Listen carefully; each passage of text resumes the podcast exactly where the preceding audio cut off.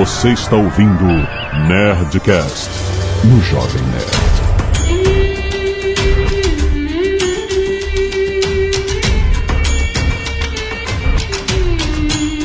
Landa, landa, landa, nerds! Aqui é Alexandre Antônio Jovem Nerd e eu aprendi sobre aquecimento global assistindo o coquetel do Miele. Então o termômetro subia, Jovem Nerd? Era frio e calor toda hora. Aqui é o Atila, biólogo, pesquisador e eu desaprendi a fazer abertura. ah, não fode, filho. da- Virou estrela. Tem que... É. Virou estrelinha do Nerdologia. Aqui é Fábio Lugar e eu tô aqui pra saber se jacaré no seco anda. Aqui é o Pirula e tá calor até quando tá frio. Muito... Ah, não, legal. Esse é o Jovem vai, Nerd. vai. O cara, você não aguenta. Ele precisa me excluir do grupinho científico dele. Ah, vai daí. Vai daí.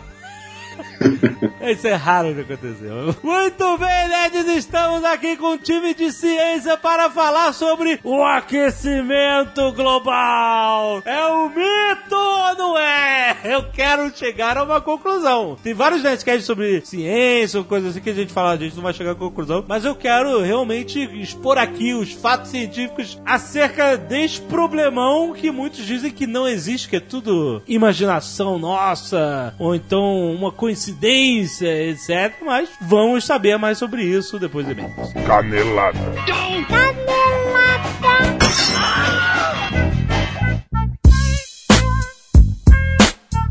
Muito bem, Zagal, vamos para mais uma semana de e-mails e caneladas do Nerdcast! Vamos. E Azagal chegou o grande dia pra você que ainda não está seguindo a página do Submarino Viagens no Facebook. É, porque se você está seguindo a fanpage do Submarino Viagens no Facebook, você já sabe para onde iremos nesse Nerd Tour.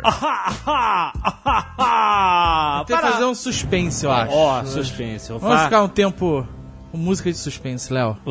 Tipo, é tipo aqueles programas do João Kleber que ele fica Isso, meia para, hora- para, para, para! Aí fica meia hora falando, sabe, enrolando. A resposta está e... Está aqui nesta caixa. Tá pronto pra ver a caixa, Zagal? Está pronto para ver a passagem, Jovem Nerd? Muito bom. Hoje nós iremos, nerds, para a Califórnia! Califórnia. Ai, Léo, muito bom. É isso, nerd. Nós pegar, iremos até São Francisco. De lá pegaremos um carro e faremos uma road trip passando por São Francisco, claro, Yosemite. O Parque Nacional Isso. Yosemite, bonito pra caramba. Não confunda com Yellowstone. Não é o Yellow, exato, é outro. É Yosemite. Depois vamos para Los Angeles. Claro, né? Dar, voltar lá de novo e tal. Vamos pra Las Vegas, porque Olha ninguém é de ferro. Que também não na Califórnia, a gente sabe. É Nevada, mas a gente vai dizer que é Califórnia e vai passar a ser. tá do mesmo. E vamos finalizar em San Diego. O que que acontece em San Diego? O que que acontece em San Diego em julho? Olha, a viagem da Nerd Tour 2014 terminará no ápice da Comic Con É Internacional. isso aí, nerd. Nós iremos na San Diego Comic Con. A Comic Con, a Comic Con pra todos dominar. Pela primeira vez, finalmente, Jovem Nerd da Comic Con. Olha aí, que bonito. É isso, faremos uma cobertura especial da Comic Con. Olha aí. Não vou ficar naquelas filas de horas, já vou avisando logo. Quero ver. Pra não ver nada, né? Ver não, o vou tentar, não vou tentar dar high five no Robert Downey Jr. Mas a gente vai fazer uma cobertura da Comic Con, cara. Vai ser a. Comic Con aos olhos do Jovem Nerd, no estilo Nerd Tour. Então, se você quiser acompanhar a viagem que vai acontecer agora, mês de julho, Aham. se você quiser acompanhá-la em tempo real, você tem que seguir a fanpage do Submarino Viagens, porque é lá que nós iremos atualizar em tempo real de novo toda a viagem, as fotos, posts, vai acontecer tudo por lá. Olha aí, que bonito. Então é isso, nerds. É isso? É então isso. siga agora pra você já ficar ligado. Eu estou feliz. Zagal tá feliz, vai Eu agradeço ao Submarino Viagem. É a minha vida, Mario Júnior, se concretizando. Clica aí no post porque tem o link direto pra fanpage. Já se prepara pra receber as atualizações da Nerd Tour 2014 Califórnia. E essa agora temos mais um recado patrocinado para você que compra os seus games. Onde você compra os seus games? Aonde você Where do you compra? get your games? Aonde Quem, quem é o seu cara dos games? Nós estamos aqui para falar da Big Boy Games, que é uma loja que atua há mais de 20 anos no mercado de games. Toda semana tem promoções para os clientes da Big Boy Games. Eu gosto desse nome Big Boy Games, sabe por quê? Você que imagina um cara gordo jogando videogame. Eu que quando eu era criança, eu desenhava minhas histórias do quadrinho, eu tinha inventado um vilão que chamava Big Boy Master. Porque ele era gordão. É. e ele era o mestre. Big Boy é sempre, maneiro, né? Me traz lembranças, Big Boy. Lá também tem todos os lançamentos, tem as pré-vendas pra você garantir o seu jogo já na estreia. Ó. Seus games podem ser parcelados com tranquilidade e segurança em até 12 vezes. A- Caraca, 12 vezes. 12 não. vezes. E atenção, É um financiamento.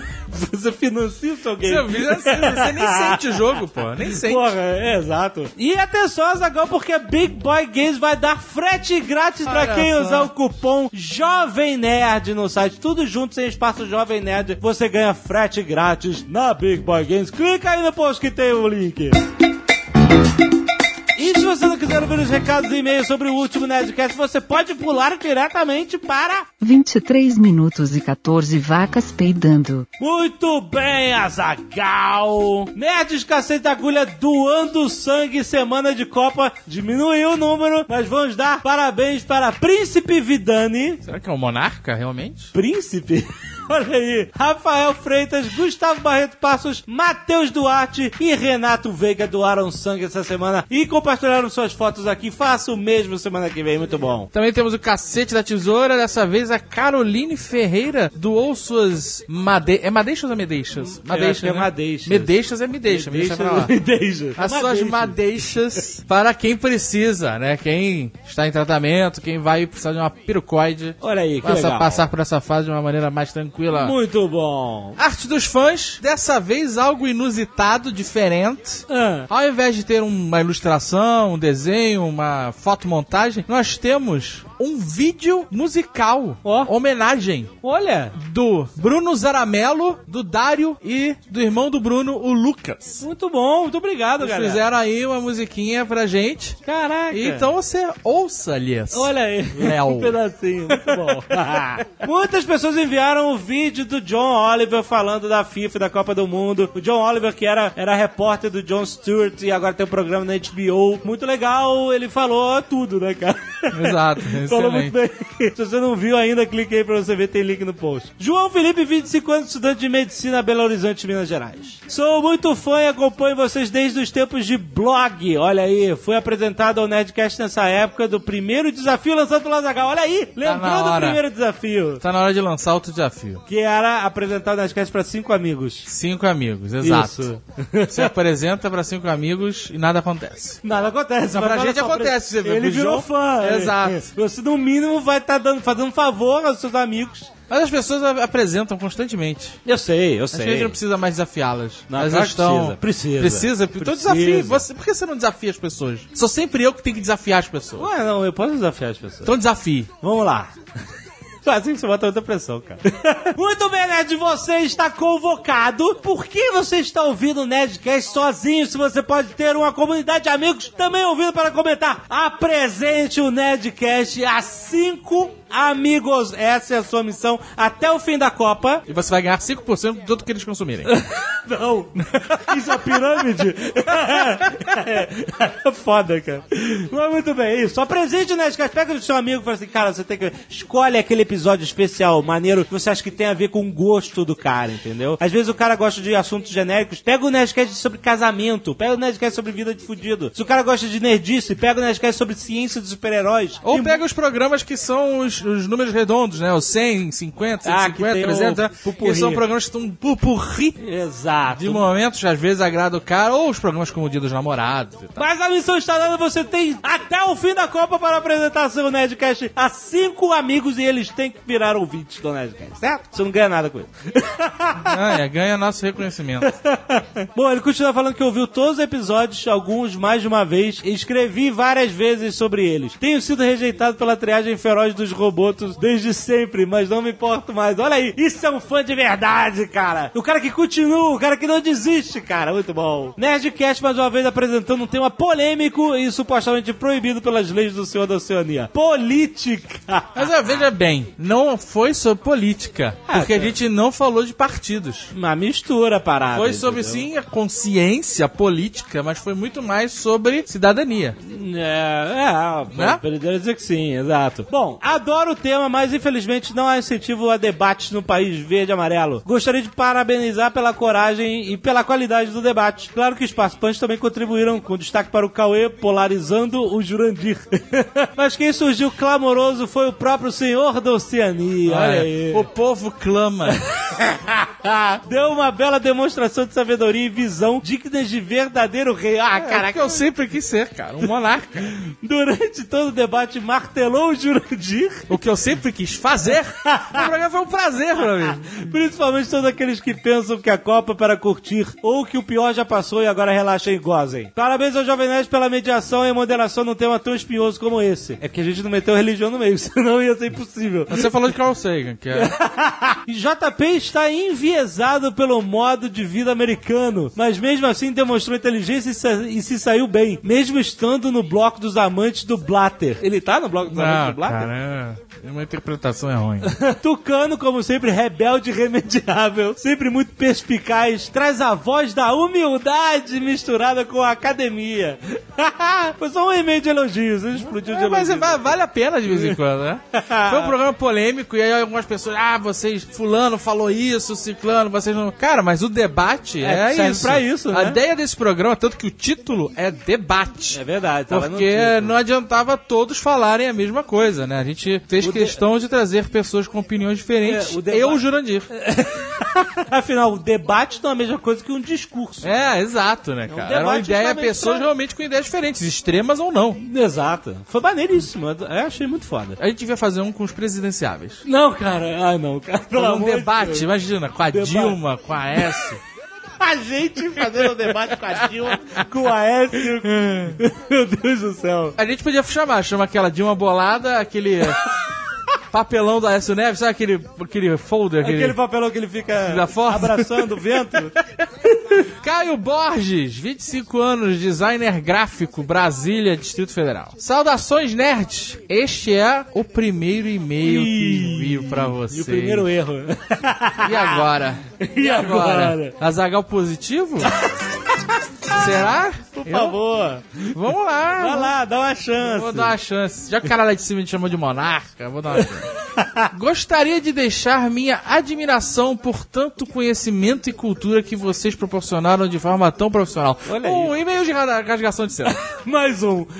No último Nerdcast foi falado muito sobre protestos e em como estes poderiam de fato mudar algo no cenário atual do nosso país. É óbvio que protestos contra a Copa do Mundo hoje já não fazem tanto sentido, uma vez que todo o dinheiro já foi gasto e toda a merda já foi feita. Ah, mas pode protestar de qualquer jeito. né? Exato, você pode estar insatisfeito mesmo com o negócio Mesmo com a acontecendo. parada né? tendo... Exato. A gente fala mal de filme mesmo eles estão no cinema. Exato.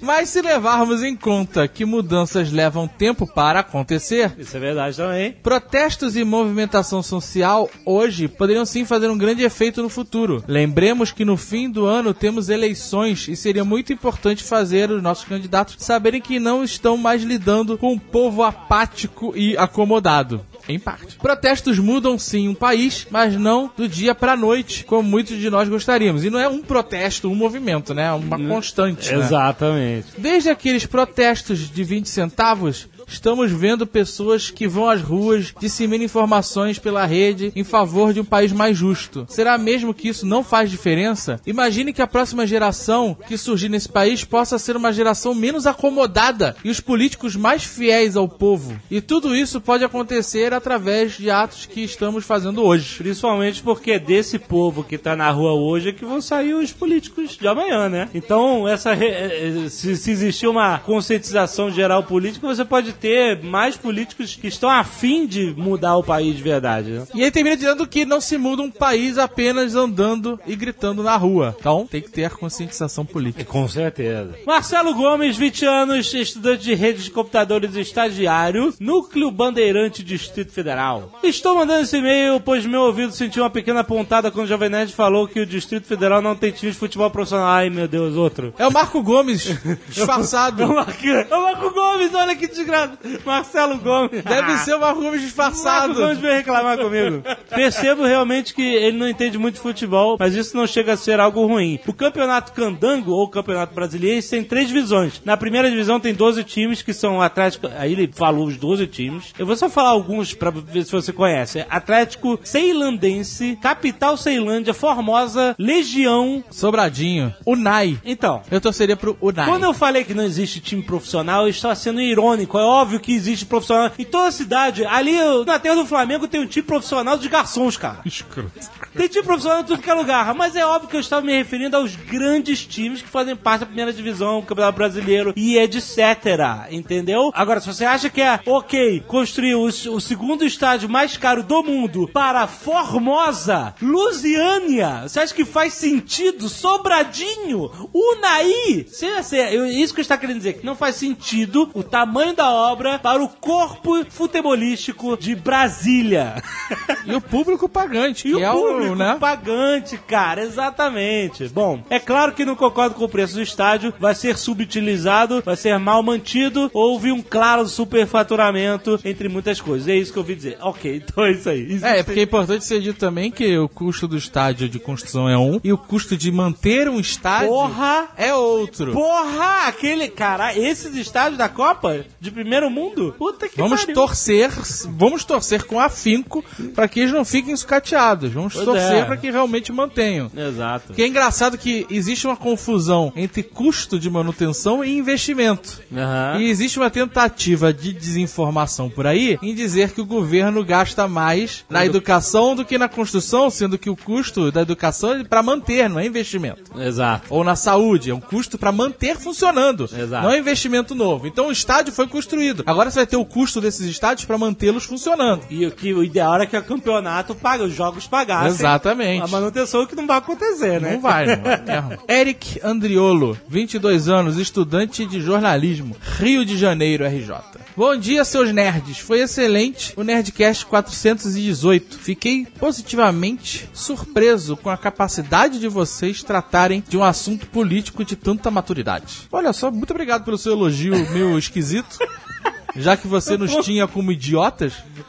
É, porque você ficou surpreso com a nossa maturidade. Porque ele achava que nós éramos idiotas. É, Às vezes não como idiotas, mas só como palhaços. É, o que é quase, quase, né? É sempre importante discutir política sem ficar usando jargões bobos e repetindo o que dizem os tais formadores de opinião. A dúvida do Jovem Nerd no início do programa sobre ter acontecido um WO na decisão da sede da Copa de 2014 é justificável. Acontece que os Estados Unidos, o povo americano, norte-americano, É. os maiores rivais na escolha da sede de 2014, o povo americano estava fazendo um protesto na rua no dia da decisão. É. Estavam se manifestando contra a FIFA, um ato de repúdio à FIFA. Certo. Ah. Já no Brasil, algumas pessoas estavam torcendo nas ruas. Mas é isso, essa decisão não é tomada na hora. Vamos ligar a TV. Exato, vamos ver o que tá acontecendo. O que está acontecendo nos Estados Aqui Unidos? Tá. Opa, estão repudiando a FIFA. E no Brasil?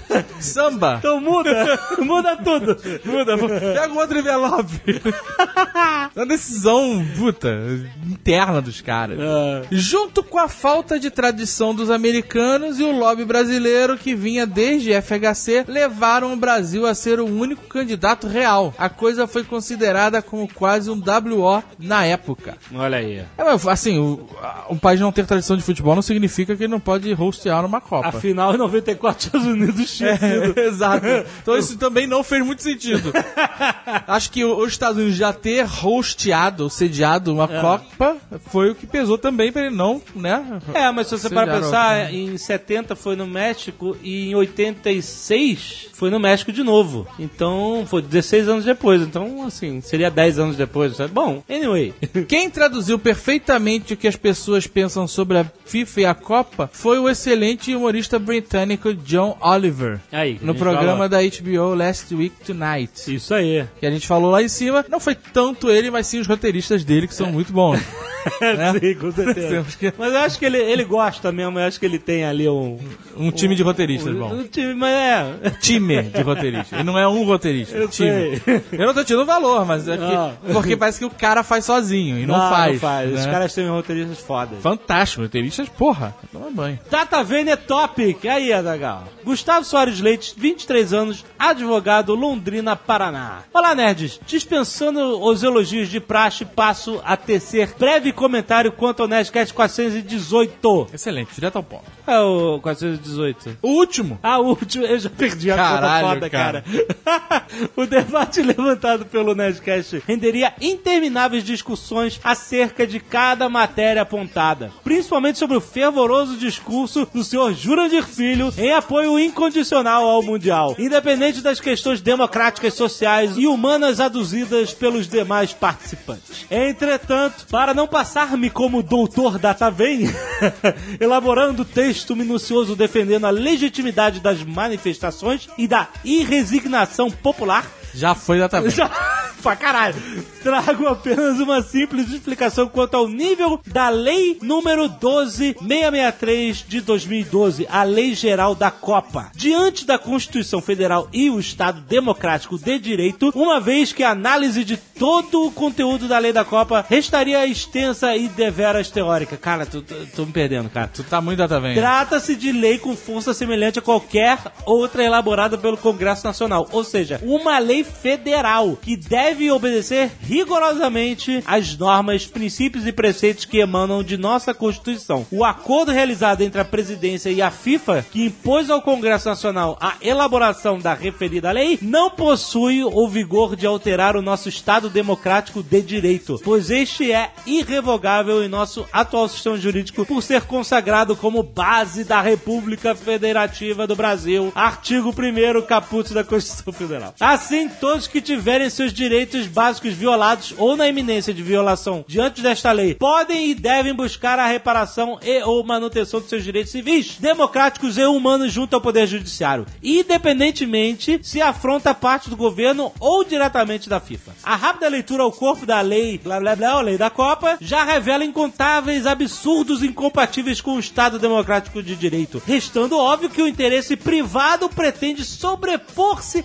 às normas constitucionais soberanas, o que é impossível em nosso ordenamento jurídico. Um exemplo foi que a gente falou da bebida alcoólica proibida nos estádios e eles passaram a lei que podia vender a Budweiser lá, que era patrocinadora do evento, né? Por fim, reforço que a lei em estudo não tem o condão necessário para inibir a democracia e impedir que as pessoas deste país se utilizem de seus direitos constitucionais, principalmente os elencados no artigo 5 da Constituição Federal. Faço constar minha sincera admiração pelo trabalho dos senhores. Grande abraço, cordialmente. Excelente. Gustavo. Eu me perdi, passei, eu peguei o celular. Entendeu? Bom, Eu peguei Olha fui só. embora pro celular, fiquei acessando o Facebook. é, é, repetindo o que ele falou rapidamente. Se você- Resumindo, se você, repetir, as acha pessoas vão dormir. que a lei da FIFA contradisse algum direito seu civil que já está assegurado pela Constituição, você pode procurar seus direitos. É isso. E qual o contato dele? Meter a FIFA no pau, meter o governo federal no pau. É isso. Qual o, o- o contato do doutor Ele quer, ele quer Gustavo? o contato, deu o cartão dele aqui. O Gustavo Soares. Leite.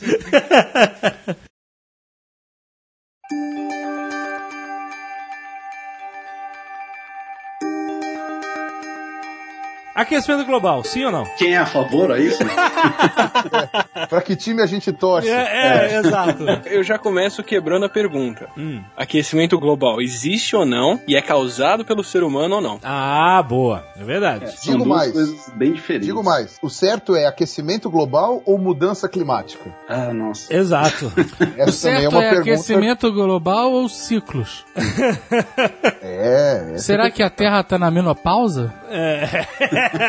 pois é, falando em ciclos, a Zagal iniciou muito bem, a gente poderia começar estabelecendo que nós estamos em um ciclo muito legal da evolução geológica da Terra, certo? Um ciclo, um ciclo climático, eu digo, entre eras do gelo. Aliás, até li que é por isso que nós tivemos a chance nesses últimos 20 mil anos de evoluir tanto socialmente e tal, porque nós temos um clima agradável e propício para isso. É verdade isso? Será que era o clima que estava freando a humanidade há muito tempo atrás? A humanidade não tinha clima pra crescer.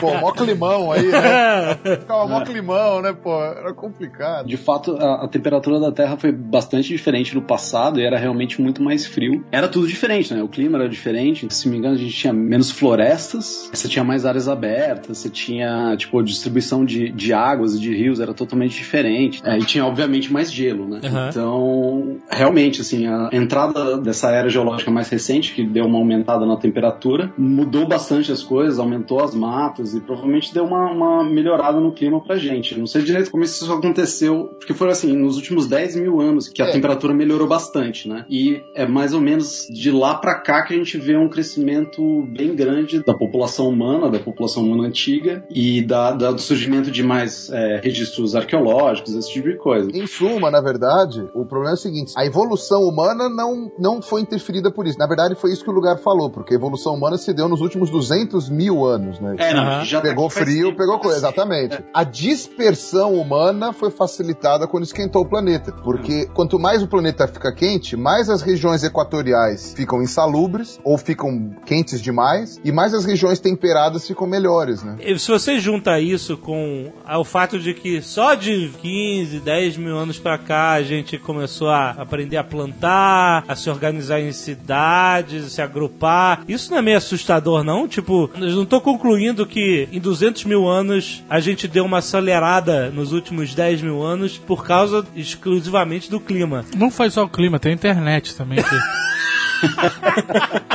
Mas não é meio assustador você colocar isso na equação como algo que realmente mudou a forma do ser humano evoluir no planeta socialmente, eu diria? Não biologicamente, mas socialmente? Mesmo biologicamente, cara. Se É, você for ver o- alterou a mudança que a gente teve de animal, pra quem acredita, né? Mas a mudança que a gente teve de primata que vivia em árvores pra bípede acompanha o clima da, da África ficando mais quente, mais árido. Eu não lembro se mais quente ou simplesmente mais seco. Mais e seco. ficando mais e seco. transitando. Só que o Obrigado, mais seco seco, tran- é transitando de uma floresta pra uma savana. É, só que é interessante porque o mais seco, naquela região equatorial, implica exatamente num resfriamento dos polos. Isso aconteceu porque estava num pico glacial, porque você tinha os polos mais congelados, ou seja, você tinha menos água disponível no Equador. Você tem essa questão aí seca. Tanto é que os megatérios, os megatérios aqui da América do Sul, eles viviam em provavelmente. Bom, o lugar pegou uma discussão violenta que a gente viu uma vez com um cientista sobre isso, mas é basicamente assim: os megatérios eles viviam em áreas abertas aqui no Brasil e essas áreas foram sumindo quanto mais úmido foi ficando o clima. O clima foi ficando cada vez mais úmido, quanto mais quente ele foi ficando. Quanto mais frio nos polos, mais seco na região equatorial. Aham. Muito legal, mas o que, que são megatérios? Boa. Ah, esqueci. É, desculpa, é que preguiça gigante. Ah, preguiça gigante, olha aí. É. Preguiça gigante que normalmente surge muito num domingo, à tarde, depois do almoço. Nossa. Tem muito na Bahia. Eu sabia que havia uma piada regionalista.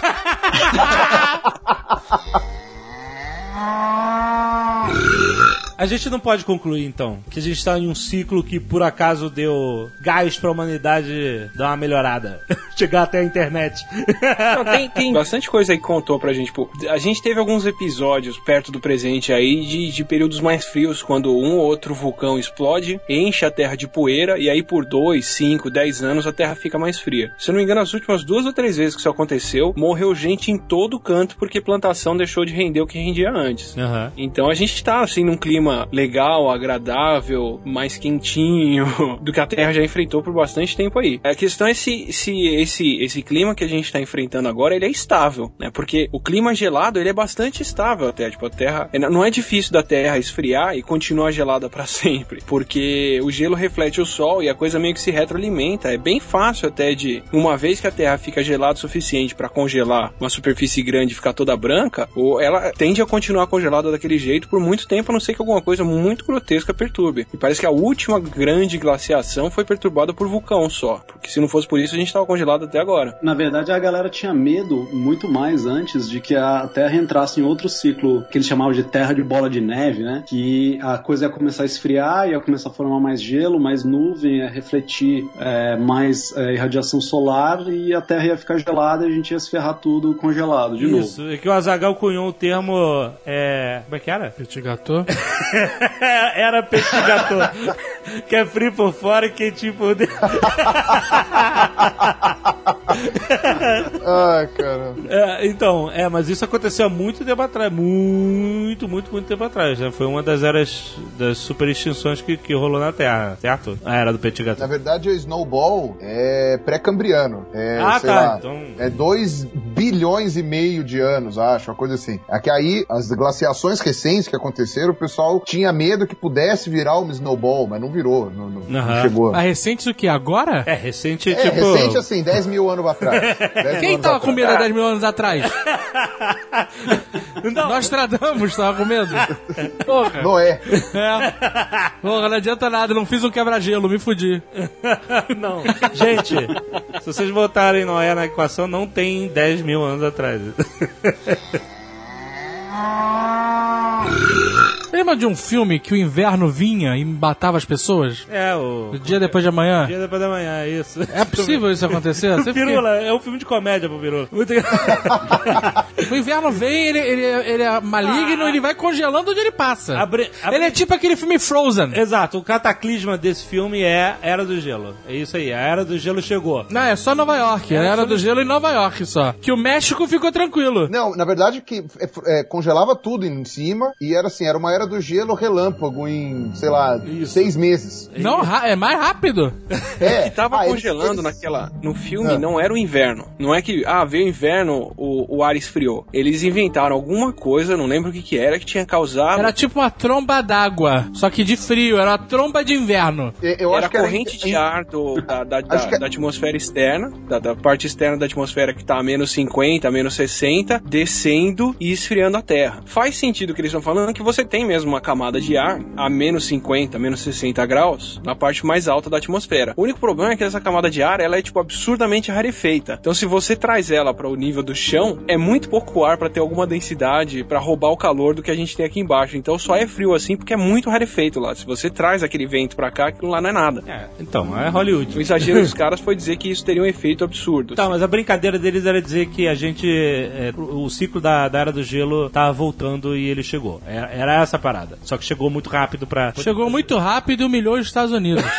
é, exato. Porque no final os Estados Unidos tiveram que pedir abrigo pro México. Exato. Então é uma inversão de valores absurda. Eu achei engraçado nesse filme que eles falavam assim: ah, o México finalmente deixou que os refugiados americanos entrassem depois que a dívida externa foi perdoada. É. Eu fico pensando, porra, vou perdoar a dívida externa de um país que não existe mais? Enfia essa dívida externa no rabo, pô. É, Não vai entrar e pronto. Exatamente. Você imagina os Estados Unidos vai ficar ali na cerquinha esperando, por favor, deixa a gente entrar. Deixa-nos entrar, por favor. É, com esse espanhol tu entrar mesmo.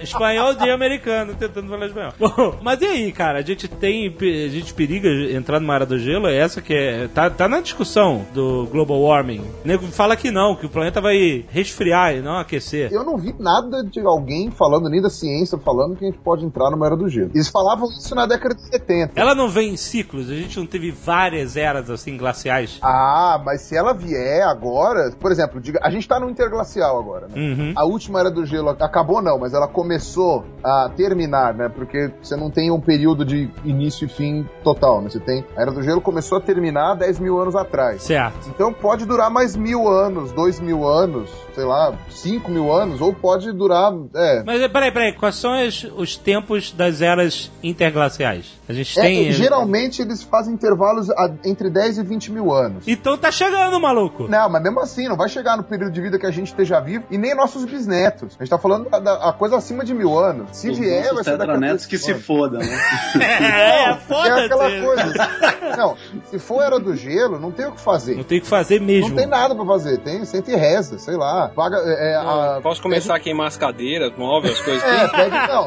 Pede- é, vai todo mundo pedir a benção da Rússia lá, porque ela tem as reservas de gás natural lá. Acho isso. É, Ah, quero ver daqui a mil anos se vai ter gás natural nessa porra. é tem isso também.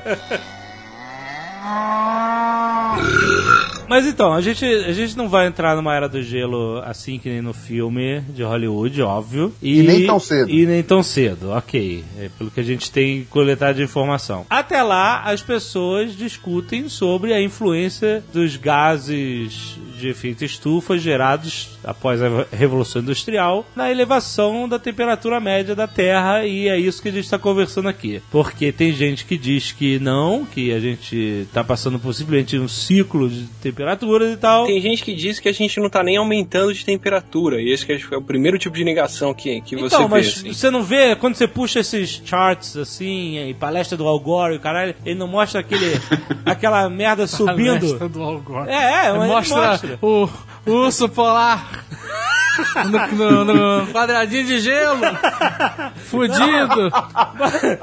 Mas eles têm Ursinho da Coca-Cola, porra, salva o ursinho da Coca-Cola. Triste, triste sofrendo com os filhotes. Mas eles, mo eles mostram aquele gráfico de, te- de temperaturas desde 1880 até agora e, e é uma curva ascendente absurda. É, afinal, é, isso é refutável pelo, pelo outro time? Você pode dizer que tá errada essa medição de temperatura ou não? A temperatura tá subindo e ponto. então, isso que eu queria saber.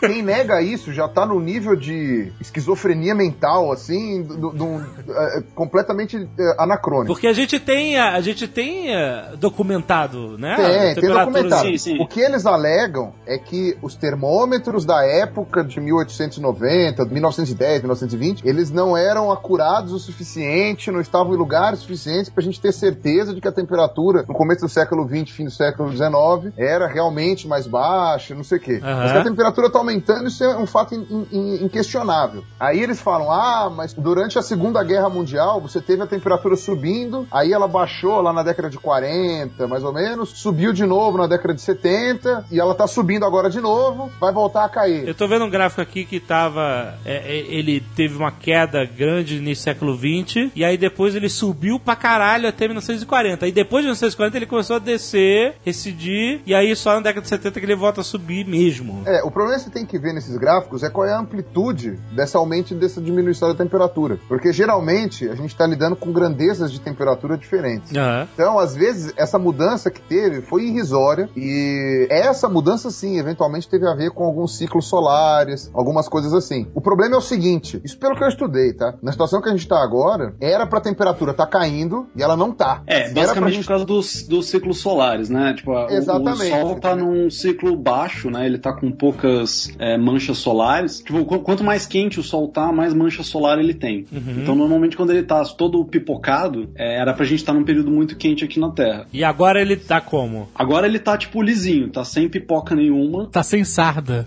E é pra gente estar num período bem frio. E a gente não tá, a gente tá num período que tá esquentando progressivamente. Inclusive, uma, uma das evidências que o pessoal coloca para o fato da temperatura do clima estar esquentando é exatamente esse desacoplamento, né? Porque antes você tinha a incidência, tipo, o número de manchas solares aumentando e você tinha a temperatura da Terra também aumentando em conjunto. E depois de um tempo, quando entrou na, na era moderna, você vê esse desacoplamento. Você vê a- a- as, as manchas solares em baixa e a temperatura da Terra continuando subindo. E daí o pessoal fala assim, por que que isso está acontecendo, né? Daí é que vem todas as outras investigações para saber como é que explica isso, como é que explica o fato do Sol já não ser mais um dos determinantes na temperatura da Terra. Um dado muito relevante que eu levantei na- naquele vídeo documentário, né, que eu acabei fazendo, né, acabou virando documentário, que o lugar me ajudou, é o negócio do El Ninho e da Laninha. O El Ninho e a Laninha são fenômenos atmosféricos que estão relacionados aos oceanos, né? Aham. E eles acontecem em intervalos não muito previsíveis e não dá pra você prever eles com muita antecedência. Não dá ou dá? Com muita antecedência, não. Ah. Você consegue prever assim, ah, daqui a cinco meses ou quatro meses vai acontecer um El Ninho e Laninha. Mais do que isso, você já não sabe. Você consegue E- ver a coisa começando a acontecer e não prever, É, né? exatamente. E o que acontece? Eles mudam toda a corrente de, a, de ar, a temperatura das correntes de ar do Oceano Pacífico. O Oceano Pacífico é o maior oceano do mundo, o Oceano Pacífico cobre, sei lá, um terço da, da do, superfície terrestre, então qualquer alteração de temperatura no Pacífico gera uma alteração de temperatura no planeta inteiro. Peraí, você falou de temperatura de correntes de ar ou é de água? As duas coisas, Ah. porque aí você tem as correntes de ar e as correntes marinhas envolvendo junto. É, é um metafenômeno que envolve um monte de coisas que eu não vou falar aqui, senão vou me embananar, porque eu também não sei. Mas o que acontece é o seguinte: geralmente, quando é o El Ninho, ele esquenta. Então, quando o El Ninho é muito forte, a temperatura do planeta tende a aumentar Aham. por causa do efeito. A laninha, quando ela acontece, ela esfria. Aí, o, o- quando tem uma laninha muito forte, a tendência é que o- seja um ano, em média, muito frio para o planeta. Certo. Em 2012, que foi o ano que eu gravei parte do vídeo, teve uma das laninhas mais fortes registradas. E, ou seja, deveria ter esfriado o planeta. E 2012 foi o recorde de temperatura dos últimos 80 anos. Sim. De temperatura alta. Exatamente. Então, quer dizer, a É. temperatura do planeta foi o pico de alto e a laninha deveria, que foi a mais forte já registrada, devia ter segurado isso. Mas não. A temperatura subiu e a laninha devia ter esfriado. E não esfriou. Então, quer dizer, você já percebe que a temperatura do planeta não tá dando mais pra explicar pelas dizer, por todos os alterações motivos que a gente tinha, que a gente não estão que as- sendo suficientes. Exatamente. O sol tá em baixa, devia ter esfriado, não esfriou. A laninha tava fortíssima, devia ter ficado um gelo, não ficou. Pô, e a temperatura tá subindo, da onde que tá vindo essa merda? Dá pra fazer um Tumblr, né? Clima bolado. É.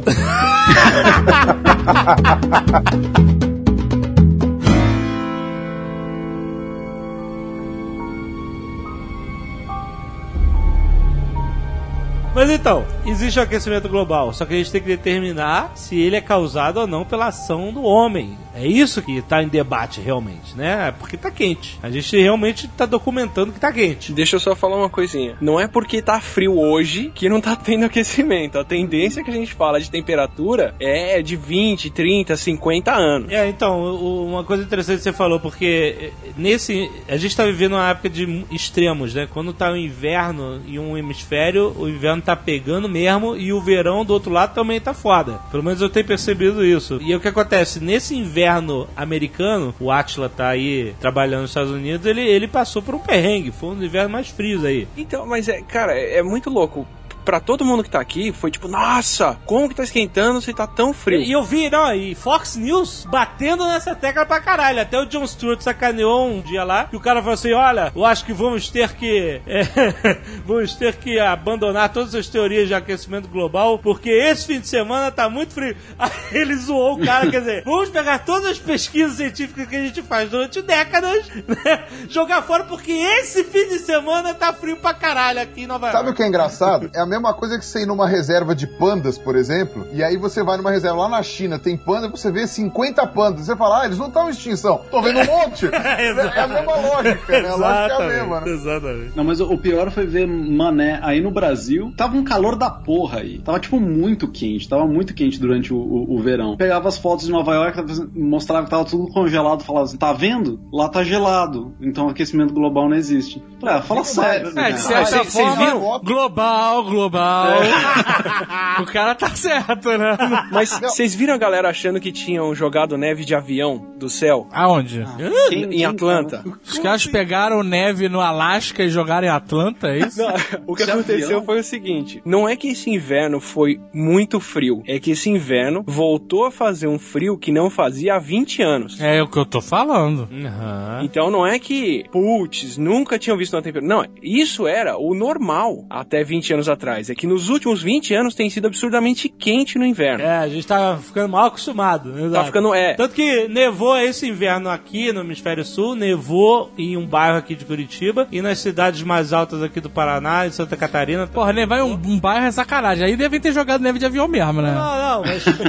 é porque aqui, aqui foi muito pouquinho. É muito escroto. Da minha rua não nevou, né? Do vizinho sim. É, é. Mas ali em Guarapuava nevou bem, nevou bem e, e, não, e não acontecia esse fenômeno há mais de 30 anos. Que eles falaram, já tinha nevado antes, aqui no sul do Brasil, mas já fazia mais uns 30 e tantos anos que não acontecia. O que corrobora que você Não é nem falou. que foi um negócio raro, é que, sei lá, você tem. A maioria das cidades que. Teve cidade que nevou agora que fazia 20 anos que não nevava. Mas se você olhar, há 20 anos não nevava, mas se você for ver todos os invernos anteriores, em todos eles tinha nevado. nevado. Então o que aconteceu nesses 20 anos? É isso que a gente devia estar se perguntando. É, exatamente. Mas aí o que acontece? Neva numa cidade que faz muito tempo que não neva, que a, a maioria das crianças não, nem sabia que chegava a nevar lá, e a galera vê aquela neve no chão e fala: não, não é possível. Estão falando que isso aqui é, é, é, é para dizer que o clima tá ficando doido, isso aqui é uma conspiração do governo para convencer a gente de que o clima tá ficando doido. E a galera juntava, fazia uma bola de neve e tentava derreter a bola de neve com isqueiro. É. Começaram a, a fazer um monte de vídeo no YouTube falando disso, do por que, que a neve não tá derretendo com o sol, e olha como essa neve é falsa. Aí o pessoal fazia uma bola de neve, Caraca, sério? É sério isso?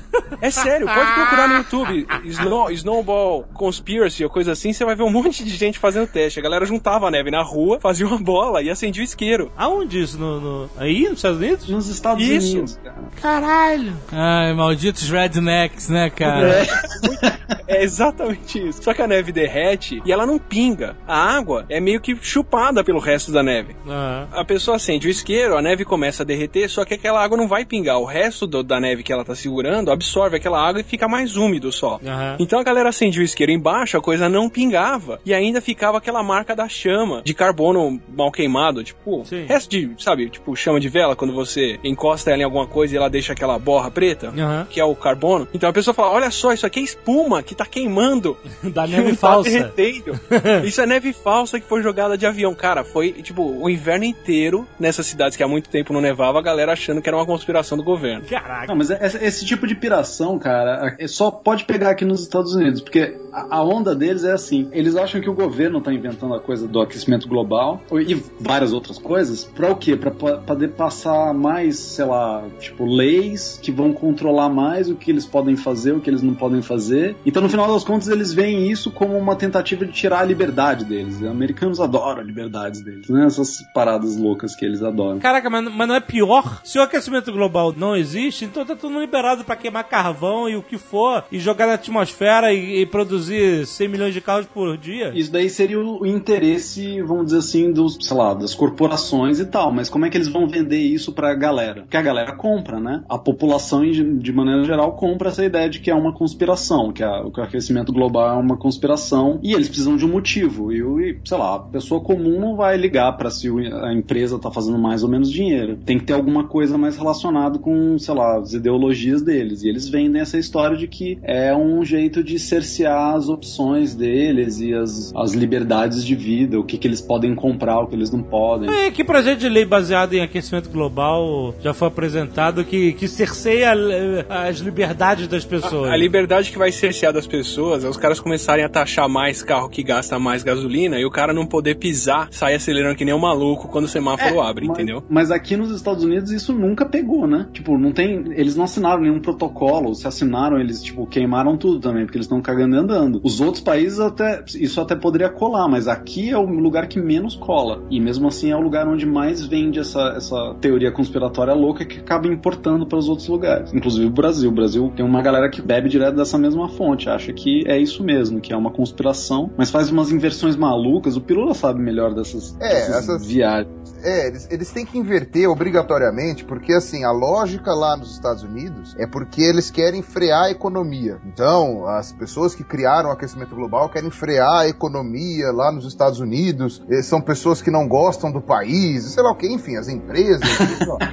que não faz o menor sentido com a- o motivo que eles vendem aqui no Brasil. Aqui no Brasil é o contrário. Aqui no Brasil é assim: os Estados Unidos, como país desenvolvido, top de ciência e tal, sabe que o aquecimento global é mentira, mas ele vende essa agenda pra gente porque ele não quer que o Brasil se desenvolva. E nem o Brasil e nem nenhum dos BRICS lá, né, dos países em desenvolvimento. O problema é que se for essa estratégia, eles estão cagando, né? Estão fazendo alguma coisa errada, porque não tá funcionando, né? A China, pelo menos, continua não se importando muito com o que tem acontecido e mesmo assim. É, E continua crescendo pra caramba, né? É, o pior disso tudo é que quando a coisa fica, fica emoldurada em termos ideológicos desse jeito, assim, ah, é tipo, sei lá, esquerda contra direita, blá blá blá blá blá blá, blá capitalistas contra socialistas ou sei lá o que, ninguém liga mais de ficar averiguando se de fato a merda do, do planeta tá esquentando ou não. E daí a gente gente vai torrando e tipo, o pessoal fica brigando baseado com se alinha mais com uma posição ideológica, tipo, o que é foda. E isso acontece muito. O pessoal, por exemplo, essa, essa ideia de que, vai lá, tem uma, algum tipo de dicotomia dentro dos cientistas que estudam isso, tipo, não existe dentro da área. A galera, os climatólogos, a galera que estuda isso, é, saiu, tipo, um trabalho até recentemente falando assim, sei lá, 90% dos trabalhos, todos eles estão endossando, estão dizendo que tá tendo aquecimento mesmo. Não, não são 90%. Era são o quê? 99,998. Ah, é, tipo, desculpa. Dois É, não, trabalhos falando que não, com 20 mil falando que sim.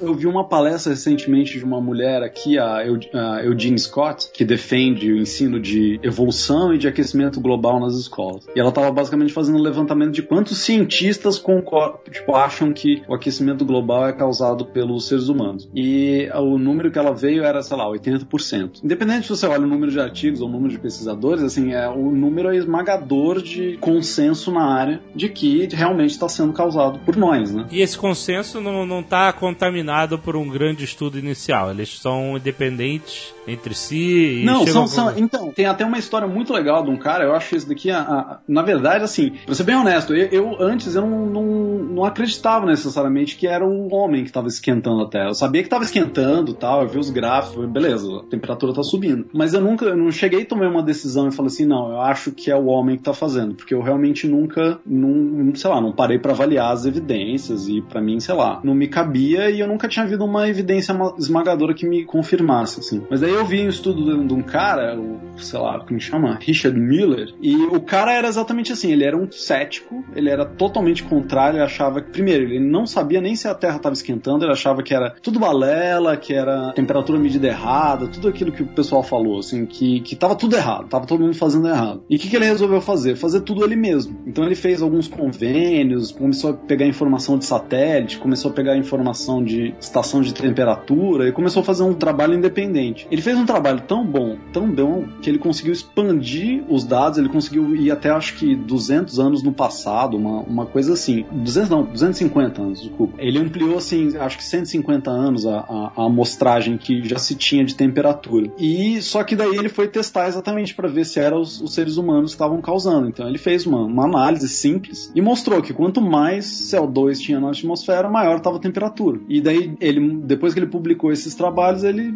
simplesmente mudou de ideia. E na hora que eu vi esses resultados, eu falei assim, não, beleza, eu acredito no cara, porque é, é realmente assim, as evidências que vêm de vários lugares realmente, o, pelo menos o que eu via, né, mostravam que estava aquecendo. Esse estudo, esse experimento foi aquele feito na Antártida, que começou a cavar as camadas até a Revolução Não, não, não, Não, não. Isso daí foi um trabalho feito com várias fontes de informação que eles pegaram para tentar estimar temperaturas pro passado, né? Então, mas também existiu um, um escavamento lá na Antártida para coletar amostras atmosféricas, ou seja, do que a atmosfera despejou nas camadas de gelo através dos anos, não teve um? É, Esse Sim, sim, é, eles- pra eles- ver se tem aumento de gás carbônico na atmosfera ou não. Isso, isso. É, são os É, perfis caras de vão- gelo. Eles perfuraram, é, perfil eles vão- de gelo, isso mesmo. Eles vão cavar gelo que foi depositado há 100 mil anos, 200 mil anos, pra ver na bolha de ar que tá presa há 200 mil anos lá, se ela tem mais ou menos gás carbônico do que hoje em dia. E que você consegue ver nos últimos 2 mil anos é uma quantidade crescente de carbono guardado lá. E as vacas, elas ajudam aqui?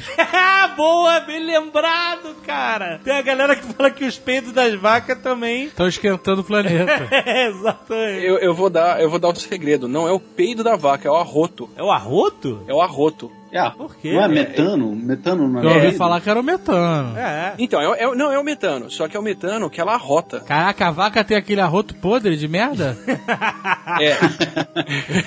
É, Ela fica o dia inteiro com os quatro estômagos dela trabalhando para digerir o pasto e aquilo fica fermentando e soltando gás carbônico e metano. Só que é o metano que ela arrota, ela fica soltando esse metano pela boca o tempo inteiro. Ah, ela não é, não é uma rota de parar e mandar um arrotão. Ela vai saindo, é, né? Vai saindo o tempo inteiro. No Brasil a gente tem uma vaca por pessoa, pelo menos. Meu Deus. É, o Brasil tem quase 200 milhões de pessoas e quase 200 milhões de cabeças de gado. É, imagina o mundo, né? É muito, é muito gado. Imagina na Índia. Não, e você não, tem... cara, na Índia é justamente o contrário. Já que eles não comem, eles não cultivam que nem loucos, que nem a gente. A gente podia jogar uma, uma safra de vaca na Índia, ia ser foda, né? Na Índia, você ia de- deixar o país em caos, cara.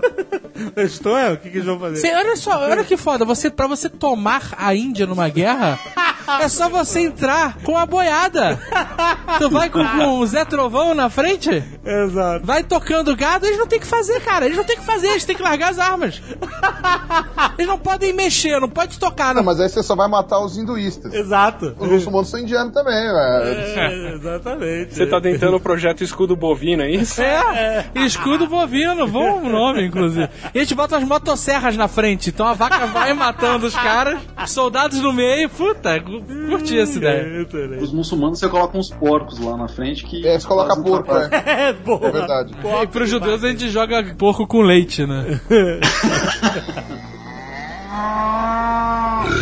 Mas olha só, essa superpopulação de gado tem alguma comprovação de que esse metano todo que eles produzem tem algum efeito massivo na atmosfera? Ou isso é só uma grande piada que as pessoas fizeram? Não, é, então, assim, é difícil desvincular, né? Porque a partir do momento que começa a ter mais gente, começa a ter mais vaca, começa a ter mais emissão de CO2, começa a ter mais emissão de metano. Então as coisas ficam todas meio misturadas. Até onde eu sei, onde, onde eu me lembro, tem evidência de que o metano é um, um gás do efeito estufa. Porque como é que o gás carbônico aquece a atmosfera da Terra? Ele absorve a radiação infravermelha do Sol e não deixa ela voltar para o espaço. Sim. Então a gente está refletindo cada vez menos é, calor de volta para o espaço. Por isso, efeito estufa. Então tem um estudo do ano passado falando que sim, tipo, o metano produzido pelo ser humano, seja por causa do gado ou processamento de petróleo, lixo e outras coisas que solta é, metano na atmosfera, contribuem bastante para o aquecimento global, mais do que a Agência de Proteção Ambiental americana estava inclusive achando que é bem pior do que tinha sido estimado e tem que ser cortado. Só que o metano, ele é 20 vezes mais eficiente em absorver calor do que o gás carbônico. Então, por isso mesmo que o pessoal está estudando hoje em dia queimar o metano que é soltado pelo lixo. Porque se você transforma ele em gás carbônico, ele ainda absorve calor na atmosfera, mas ele absorve menos calor do que o metano faria. Entendi. Mas então, a piada das vacas pode fazer sentido nisso? Não é piada, cara. Você, Ah, não, puta é pariu, tipo- o Jovem Nerd 7 tá um saco. Um Não, não. saco essa porra. Não, cara, mas eu tô perguntando se existe Os alienígenas estão aí estudando vaca há muito Exi- tempo. Tu acha que é por quê? Existe algum estudo que diz que ó, o metano da vaca tá causando um efeito estufa na Terra ou não? Que é suficiente pra causar? Mas é- é- o problema é que você não tem como existe. dissociar as coisas. Você sabe que a temperatura tá aumentando e que a concentração dessas coisas tá aumentando, mas não tem como você falar, ó, hoje vai só metano. Tem, Atila. Então, tem. ninguém tá nunca- fazendo corpo mole essa Ninguém- ciência aí. É,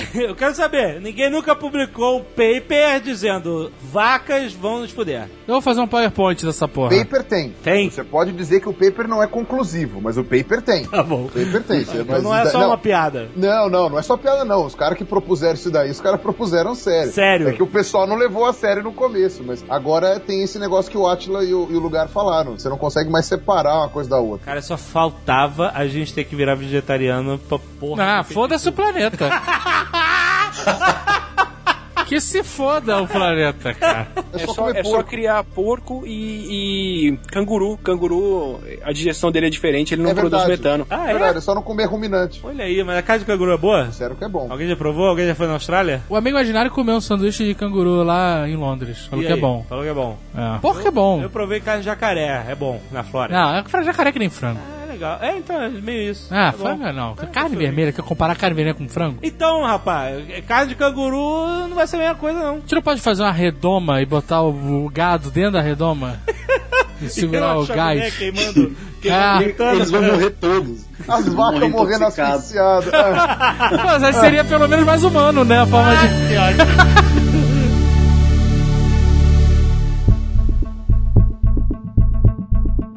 Mas então, os carros. Hoje em dia tá melhor do que antigamente, por causa das regulagens de escapamento. Graças ao Detran e o teste, né? De... ou não, ou é, é, é foda. É foda mesmo. É tudo uma merda, cara. Sim, sem, sem querer entrar em terreno espinhoso e até Por que não? contradizer a gente. Comprou ações de alguma montadora? o problema com os carros é que qualquer saída é roubada. Como assim? Ó, qual, qual que é a alternativa? Ah, a gente vai usar petróleo. Petróleo você tá tirando aquele carbono que foi enterrado há milhões, bilhões de anos e tá devolvendo ele para a atmosfera. Certo. E isso tá contribuindo para o aquecimento global. Então, ok, queimar petróleo, sem dúvida nenhuma, contribui para o aquecimento porque aumenta a concentração de gás carbônico. Aumenta, a concentração de gás carbônico tá aumentando e a temperatura tá aumentando. Então esse, beleza. Ok. Agora, qual que é a alternativa que a gente tem? A gente tem a energia elétrica. Então a gente pode ter um carro elétrico que ele tira energia da tomada e não polui. Aham. Não, ele só tira a poluição da sua frente. Porque alguma coisa foi poluída para aquela energia parar na sua tomada. Aham. No Brasil, a gente ainda tem uma planta elétrica, um sistema elétrico bem limpo, que é que- bem limpo. Um sistema elétrico razoavelmente limpo e há controvérsias, porque a gente É, usa só- hidrelétrica. É, é, existe impacto ambiental de qualquer jeito, né? Qualquer hidrelétrica. Só a vai- floresta que os caras deixam de derrubar e fica fermentando dentro da água na hora que eles fazem a represa da hidrelétrica já contribui um absurdo para aquecimento. É mesmo? Caraca. A floresta inundada? Porque ela fica fermentando e emitindo metano embaixo d'água. Puta merda. Metano. Caraca. Então fede na, em qualquer represa? Não, o que fede não é o metano, é o gás de enxofre. O metano ele não tem cheiro. Ah, o ele só ajuda a dispersar. O que eu quero dizer é que mesmo a a usina hidrelétrica que a gente está acostumado a achar que é limpa, não é lá tão limpa. né? Sem contar a área que você tem que desmatar para fazer a represa dela, o próprio processo já gera um gás carbônico do, do caramba, Do capeta. Do capeta. Aí a gente tem a outra alternativa que é o álcool. Etanol, agora chama etanol. Etanol. É. E eu, eu tô ignorando a poluição gerada pela bateria do carro, que é nojenta também. A bateria? Primeiro que vai metal, que é recurso finito pra você fazer bateria de qualquer coisa. Quando você joga fora, isso você tá dizendo? A bateria. O processo de produção dela, até o painel, elé- o painel Ah. solar que você vai fazer, pra você fazer um painel com aquele silício puro, bonitinho, limpo, que absorve aquela energia toda, você tem que minerar um monte o solo pra conseguir fazer aquele silício e gastar uma energia do caramba pra você poder fazer aquela placa. Então, tudo isso tem um impacto. Que merda, cara. Não tem moleza, não tem moleza. Não tem, a gente perde de qualquer jeito. Então, pra você é o Tesla, o carro da moda, elétrico, com motor lindo, pra fazer uma bateria daquela, você tem um impacto ambiental absurdo. Numa bateria daquela que você descarta errado, polui uma área gigante de solo. E sem contar que, pelo menos no caso dos Estados Unidos, a maior parte da planta elétrica dos caras é com energia termoelétrica, ou seja, você queimou o carvão lá na usina pra trazer energia pro carro pra você não queimar combustível no carro. Vamos pra última alternativa então, que é o etanol. Durante todo o nosso processo social, cultural, durante toda a evolução humana aí, de como sociedade da- de agricultura e tudo que a gente sempre fez, a gente sempre tinha que produzir comida pra gente e pra fazer serviço. né? Você precisava de comida pro cavalo, você precisava de comida pro peão, você precisava de comida pro boi que ia puxar o arado, você precisava fazer comida pra você e pra mais um monte de outras coisas que também gastam energia. Aham. Até o dia que a gente descobriu um jeito de queimar petróleo, e aí o que que acontece? Pra você se mover, você não usa mais comida. Você usa energia de petróleo e aquela comida que tá sobrando, você alimenta mais bocas com ela. Certo. É, essa é a base de toda a sociedade recente. Sim. Você consegue pegar, entrar num carro e daqui pro Rio de Janeiro, ou de qualquer lugar pra qualquer lugar, porque você tá usando energia que estava enterrada no chão e não comida que você tá deixando de comer. Aham. Quando você vai usar o etanol, você tá pegando uma área nobre, que podia ser uma floresta, ou que podia ser uma plantação de comida, e tá voltando a transformar ela em energia para você gastar com outras coisas. Quer dizer, a gente levou 20 mil anos transformando outras fontes de energia numa coisa que a gente pudesse aproveitar, para chegar agora e falar: não, não, essa energia solar aqui que a gente podia fazer comida para alimentar um monte de gente, a gente vai transformar de novo em energia para movimentar carro e fazer trabalho. O que, que isso vai fazer com o preço da comida? Se você tem a opção de plantar comida ou você tem a opção de plantar álcool, você vai plantar o quê? O que dá mais dinheiro. Sim. Então, o álcool, sem falar na, na poluição, no adubo, no consumo de água absurdo que você precisa para fazer a plantação, ele também tem um consumo de área útil que você podia estar fazendo comida ou uma série de outras coisas com ele. Então, no balanço, também tem uma controvérsia se ele polui mais ou menos do que o petróleo. Diretamente ele polui menos, mas você tem uma série de compromissos que você está assumindo na hora que você faz isso. Então, a gente paga ele- caro de ele- qualquer jeito. A vantagem principal do álcool é que você não está pegando o CO2 que está enterrado e está queimando ele. Você está pegando o CO2 que está no ar, a planta fixa isso, uma boa parte você devolve para o carro e ele queima e devolve para a atmosfera, e uma outra fica no solo ou fica no, no resto de planta que você usa para outras coisas. Então você consegue até retirar um pouco de gás carbônico do ar, ao custo ambiental e com essas outras coisas todas que a gente já conhece. A gente tem alternativas mundiais aí, como a eólica e outras fontes, mas a, Puta, a mas fonte... nunca. Não tem como. Não tem. como su- sustentar nada, né, cara? É, bonito, verde, é o caralho, mas não, não como. É, é bonito, é verde, enquanto você não tá vendo um bloco de milhares de toneladas de concreto que tem que ficar embaixo de cada pazona daquela para o negócio poder girar. Assim, é, é uma opinião meio que minha e meio que um consenso que, que tem muita agência, até o Greenpeace tá, tá voltando voltando atrás nessa, que de repente usina nuclear não era aquela coisa toda e ela pode ser mais. Ah! Quê? Olha aí, seu Greenpeace! Puta que pariu. Daqui a pouco a gente tá apoiando matar golfinho. É, complicado a usina nuclear é aquilo. Se você não fizer merda nenhuma, ela realmente é limpa, realmente é produz muita energia, não sei o que, isso que lá. O problema é que qualquer cagada dura, sei lá, 300 anos pra consertar. É. né? É, é um risco. Então, mas é, é, é, é um, é um negócio complicado. Mesma coisa com combustível. Se a gente tem quem argumente, eu, eu realmente não sei dizer se é, o, se é o mais certo, que do jeito que a gente está aprimorando os motores a gasolina e a petróleo, que eles estão ficando mais eficientes, a poluição disso está caindo muito. E é verdade. Mas aí, se você trocar de carro, você gerou um lixo gigante do carro anterior que você descartou. Não, calma, eu, eu tenho que vender o carro. Não descarta, não. O que dizia o protocolo de Kyoto? Ele falava sobre emissão de gases tóxicos, certo? Ele era, era tipo uma tentativa de, ô galera, vamos tentar emitir menos gases tóxicos Vamos pegar leve. até 2020 e tal. E teve aquela, né, isso foi durante o governo Bush, e aí os Estados Unidos não quis assinar, e aí todo mundo falou, ó, que absurdo e tal, mas whatever depois, né? E os Estados Unidos continuam não assinando. Sim. Porque depois teve o, o Tratado de Copenhague, o tratado não, né? A reunião em Copenhague, que já era o Obama, e o Obama chegou, cagou na cabeça de todo mundo e foi embora. O Obama é mó Saruman, cara. É, Tô mega decepcionado com o Obama. Ele só voz de veludo. Mó Saruman, é. Ele chegou e falou assim: Bom, o que é bom para os Estados Unidos da América é bom para o mundo. Nós entendemos assim. Não vamos reduzir porra nenhuma. Foi embora.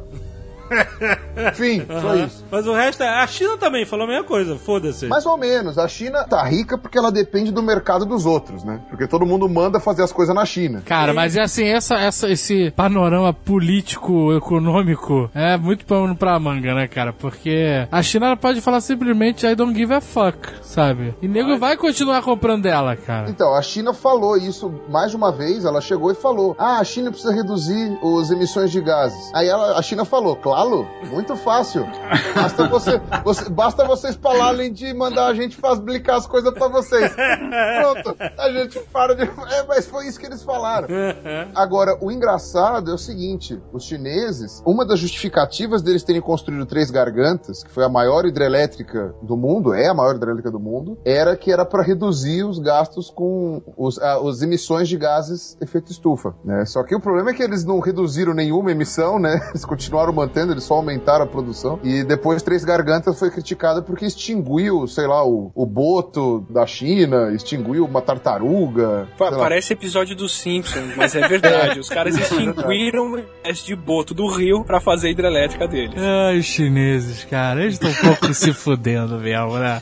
Eles estão cagando litros pra mundo. Então, porra, lógico. Muito bom, né, cara? Ah, vamos lá. Então, tem o risco desse boto deixar de existir. Ah, mas nós temos o panda.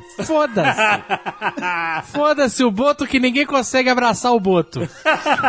Aqui na Amazônia o Boto levou um monte de menina lá. Você nunca ouviu a história do Boto? Pô, o Richelli é um perigo. O Pô, Richelli. o, Boto, o Boto levou as meninas embora lá, pô. Quem não abraça o Boto aí, O rapaz? boto é um perigo. Foda-se não, pega o boto e arranca a barbatana pra fazer farinha. Tá abraçando o boto, Pirula? O Pirula tá abraçando o boto. Se o Pirula sumir, já sabe pra onde ele foi. Quem levava os homens era Yara. Mas é, com essa história da China virar e falar, dane-se, a, a galera não se liga que assim, uma fábrica da China de papel que continue operando à base do carvão, ou uma é, metalúrgica chinesa trabalhando à base de carvão, equivale a 20 hidrelétricas nossas que a gente tá pensando se constrói ou não, ou se vai mudar a emissão de carbono do Brasil. Importante dizer que é a base de carvão e escravos, mas só pra só deixar registrado aqui, né? É, semi-escravos. É, ok, tá bom. É. Eles têm tudo, eles podem comprar tudo que o governo deixa comprar, então não tem problema.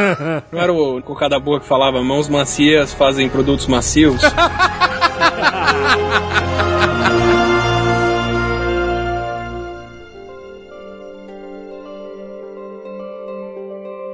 Tudo bem, a gente. Tudo bem não, né? É, não tá. Muito não tá tudo bem. Mas a gente tá entendendo aqui que as nossas temperaturas estão subindo, principalmente no século XX, que também a gente, tem, a gente tem pouco lastro de medição, né? Documentado, a gente tem aí uns cento e poucos anos e, e tem o cara aí que também fez um, um estudo um pouco maior de temperatura, né? E a gente tem todas essas evidências. Ah, a temperatura está aumentando e nós estamos enchendo a atmosfera de gases tóxicos e metano e é ca... escapamento de carro, chaminé de indústria, arroto de vaca, o que for.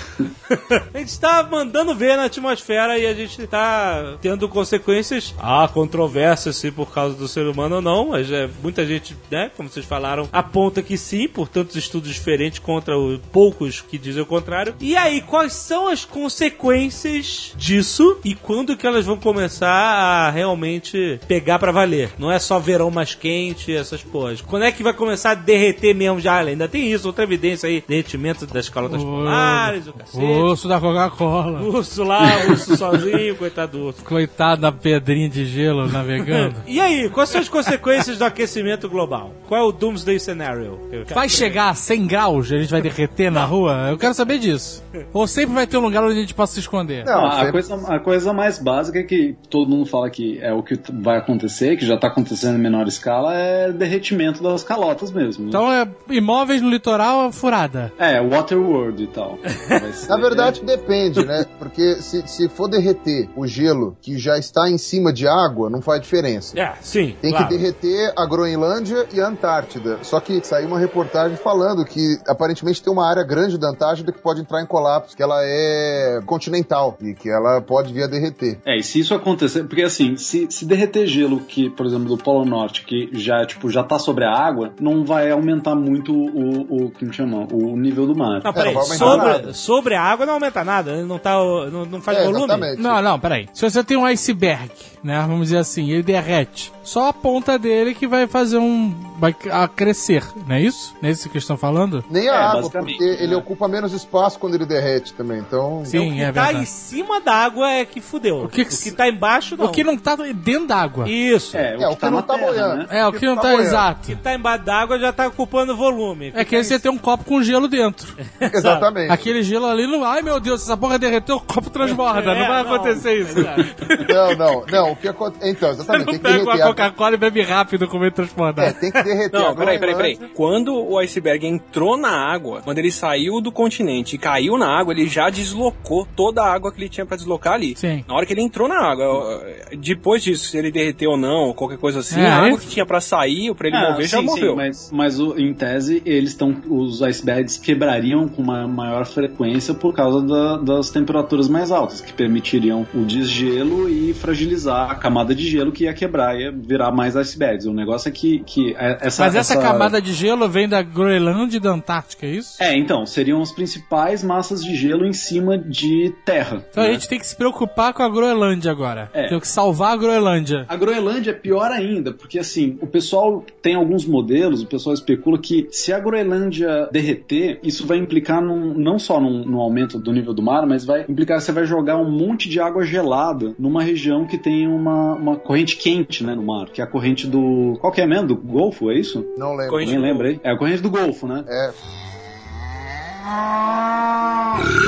Mas então, se a Groenlândia derreter, se o gelo, se o, se o sorvetão derreter de cima do Brownie, vai cair um monte de água gelada nessa corrente que é quente e tem uma chance grande de dela, tipo, zoar completamente essa corrente, que é uma corrente que influencia ciclos biológicos, tipo cardume de peixe, baleia, essa parada toda. Vai zoar a vida marinha. Vai ter um. Aí aquela porra daquela água viva escrota vai se proliferar como nunca. É isso. Então, é, E- mas- mas, não, não só a vida marinha, também vai zoar a, temperatura, por exemplo, do norte, é, tipo, da, da costa leste dos Estados Unidos, vai esfriar pra cacete, porque não vai ter mais essa corrente quente que vai estar fazendo um trabalho de, de esquentar.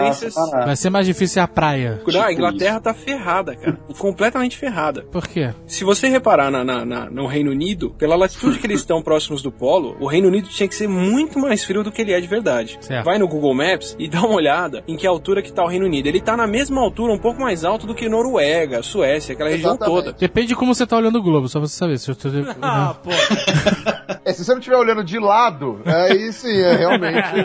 você- pode estar olhando a cabeça pra baixo. É, ele tá na mesma latitude que esses lugares. Tanto faz se você tá olhando ele de baixo pra cima ou de cima pra baixo. Mas ele tá numa latitude mais alta do que a Alemanha, por exemplo. Sim, Só que é um lugar mais quente do que a Alemanha. não sei. É? É bastante difícil de nevar e tudo. Você tem aquele É clima muito raro nojento. nevar. Acho to- eu acho todo mundo frio, tanto na Alemanha quanto na Inglaterra. Não, é muito raro nevar lá. É, ele tá, ó, o Reino Unido ele tá na mesma altura ali da Suécia e da, e da bordinha de baixo da Noruega. Era para ser muito mais frio. O que mantém o Reino Unido aquecido, ou pelo menos o que torna muito difícil de nevar lá, é essa corrente de, ar, de água quente que sobe do Equador lá para cima, que é a corrente do Golfo. Hum. Então o mar em torno do, do, da Inglaterra inteira, do Reino Unido inteiro, ele é mais quente do que você esperaria. É tipo um banho-maria. em termos gastronômicos, né? Nessa, nessa geologia gastronômica, é como se a Inglaterra estivesse em banho-maria. É, tá ganhando, isso. uma aguinha quente Bem ali. E é isso que deixa, por isso que o clima de lá é tão nojento. Se essa corrente for cortada, congela. Da França pra cima ali, congela tudo. Caralho. Porque o que mantém eles ali bem, por enquanto, se você for ver na mesma latitude no meio do Canadá ou no meio da Rússia, tá muito mais frio Pode do que crer. no Reino Unido. Pode crer. Vancouver é assim também, né, Atila? Vancouver também é mais quentinho do que o resto, né? É. Pela Então, latitude o papo pra assustar gringo é, olha, vocês vão deixar de receber água quente no norte da Europa aqui e isso tudo vai congelar. E pra quem tá em região mais ou menos fria, mas mais amena, você vai ter calor suficiente pro pernilongo conseguir invadir esses lugares e eles vão passar a ter malária, por exemplo, no sul da Europa inteiro de novo. Puta merda. Dengue. E aqui no Brasil, essa terra maravilhosa, benquista pelos deuses. O pulmão do mundo, celeiro do mundo, tudo faz essa merda. O que, que vai acontecer com essa terra bendita? A gente sofre influências, por exemplo, dessas correntes, elas vai, isso vai modificar o clima, vai aumentar, vai deixar mais quente. Como é que vai ser? A corrupção vai ser a mesma. Talvez eles roubem mais, inclusive. né? Eles vão Ah, arranjar um vai. motivo pra roubar mais. Isso, né? Isso vai. Vamos, eles vão fazer aquelas. Agora no Rio de Janeiro é uma febre essa porra desses climatizadores, né? No aeroporto o ar-condicionado não dá vazão mais. Aí eles botaram um- uma parada gigante com um ventilador com água dentro pra dar uma refrescada, uma brisinha. Eles vão fazer isso massivamente. Aquele prédio do Banco do Brasil no centro da cidade vai virar um climatizador gigante. isso é. ser- Cara, isso, anote aí. Mas e aí, mas é, o que, que aconteceria? Vocês estão falando de um primeiro momento ainda de mudança de temperatura, vocês não estão falando de alagamento ainda, né? Não, Não, mesmo não- porque não o cenário, necessariamente. o cenário catastrofista, ele não é geralmente o cenário que a ciência tem pintado. A ciência tem sido, inclusive os relatórios do, do, do IPCC, têm sido bastante conservadores com relação a alguns dados que foram encontrados por alguns cientistas. O pessoal geralmente tenta fazer uma média e fala, não, ó, vai subir a temperatura do planeta entre 2 a 6 graus na média, entre 2 a 6 na média. O e- que é alto pra cacete. o que é alto pra cacete, mas não, não vai derreter a Antártida, entendeu? É, é isso que eu tô falando. É uma coisa que vai mudar o modo de vida das pessoas, em geral, especialmente as pessoas mais pobres. De que forma? Principalmente porque, por exemplo, vai mudar o ciclo de chuvas, o ciclo de, de correntes marítimas, você muda muita coisa. Então, por exemplo, no Ah, Brasil. se mudar o ciclo de chuva, dá uma zoada forte em, Dá em zoada plantação, ferrada, um né? coisa. É, aqui no Brasil, por exemplo, a gente não sabe direito quais seriam os efeitos que poderiam gerar. Mas uma das Ah, eu já consequências... digo um efeito imediato que muda a minha vida. A gente começa a perder área que pode plantar café. Exatamente. Não, não, Isso é é uma verdade. merda. porque você começa a secar alguns ambientes que antes tinham chuva e ia ser hiperúmido, ambientes que antigamente podiam ser secos. Então, por exemplo, eu sei que existe alguma relação, ainda é difícil de afirmar que essa relação é totalmente direta, mas a gente sabe que ela existe. Uma relação entre mudança climática e aumento de eventos extremos. Então, por exemplo, mais furacões, mais tempestades muito fortes, né? E períodos de estiagem maiores. Porque quando você esquenta a atmosfera, você consegue dissolver mais água. Então demora mais para chover e quando chove, chove mais forte. Certo. Então você Mas já não é tem. como se estivesse faltando água em alguma região do Brasil, né? É, não. Não, imagina. tá faltando água em lugar nenhum, imagina. Mas então aqueles cenários todos de alagamento que eles mostram lá, a Flórida quase toda debaixo d'água, Nova York debaixo d'água, todas as cidades costeiras e... e- A estátua da liberdade. É, é, só o bracinho pra fora. Isso é algo já descartado, curto ou médio prazo? Isso é meio por cento de chance. É muito, muito remota a chance disso E acontecer. precisa derreter quanto pra subir o quê? Um metro, dois Tudo. metros de mar? Ah, não, tudo não. Um metro. Eu lembro das estimativas, assim, do que já aumentou de alguns lugares, pelo menos, né? Já tiveram a, a evidência de, tipo, de, de mudança, vamos dizer assim, constante, né? De meio metro já, durante, sei lá, a era moderna. A gente já teve um aumento de meio metro de, de nível de mar em alguns lugares. Mas essas projeções, tipo, perder a Flórida e tal, pelo que eu me lembro, assim, é tipo, realmente, se derreter tudo e nem, sei lá, daqui a muito tempo, não é nem 100 anos, é uma coisa, tipo, um período de tempo maior. Porra, mas é, nem 100 anos é pouco se você parar pra pensar, né? Se daqui a 150 anos tiver subindo o nível do mar, fudeu, maluco. Fudeu pra quem, cara pálida? Fudeu pra quem? A gente em São Paulo tá protegido pela Serra do Mar, problema do Tucano lá.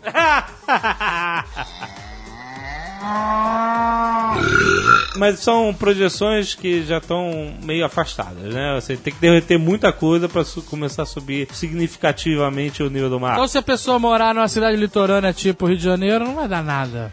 A praia de Copacabana vai ficar mais curta, é isso. Você não precisa ter essa, o, o tempo inteiro isso, mas ressaca, marinha, todos esses eventos começam a destruir cada vez mais pra dentro a região litorânea. Mas pra você mesmo, o Brasil, por conta da diferença de, de inclinação que a gente tem, mesmo que todo o gelo derretesse, não ia, não ia ser tanta água invadindo o Brasil assim, não. Depois eu mando pra vocês, se vocês quiserem colocar no- na página do Jovem Nerd quando sair, tem um mapa interativo que a National Geographic fez mostrando o que aconteceria com todas as regiões do globo se todas as, as camadas polares derretessem. Ah, olha aí. E uma das regiões menos alteradas é a América do Sul. É muito legal esse interativo, esse guia interativo da National Geographic, eu tinha visto. Eles pintam todos os cenários, desde o cenário menos catastrófico, que é o que os cientistas defendem hoje, né? Um cenário não tão horroroso, e até o cenário mais é, waterworld possível, assim. É, é o é problema da Holanda só. Não, não muda muito. da Holanda, é, Veneza, Recife. Que, porque uma coisa também tem que ser lembrada, né? Que foi uma coisa que eu estudei que fala naquele meu vídeo que eu fiz, né? O fundo do oceano não é uma coisa única, ele não é uniforme e as massas de, de água também não se locomovem todas da mesma forma. Então, o mar pode subir muito em determinados lugares, ele pode até abaixar em outros, né? dependendo de, de como que for a dinâmica das águas e da, da profundeza do oceano. Então, é, é, eventualmente pode até abaixar o nível do mar em alguns lugares e aumentar dras- drasticamente em outros. Né? Caraca. Nun- Nunca é preto no branco, né? Olha aí. É, mas na grande maioria vai continuar. Tipo, o Brasil fica realmente de boa. Mesmo se aumente, sei lá, 60 metros no nível do mar, você vai. Grande parte do território, exceto, sei lá, a, a boca do, do Amazonas, se não me engano, alguma coisa assim, que vai inundar tudo e pode até virar uma lagoa. A gente pode perder a Amazônia e voltar a ter uma, uma lagoa amazônica, que é uma coisa que tinha há uns tempos atrás, tipo, ó, sei lá, milhares de Mas anos. sabe qual é o problema que isso tudo causa? Não é nem é tipo, ah, caraca, beleza, não,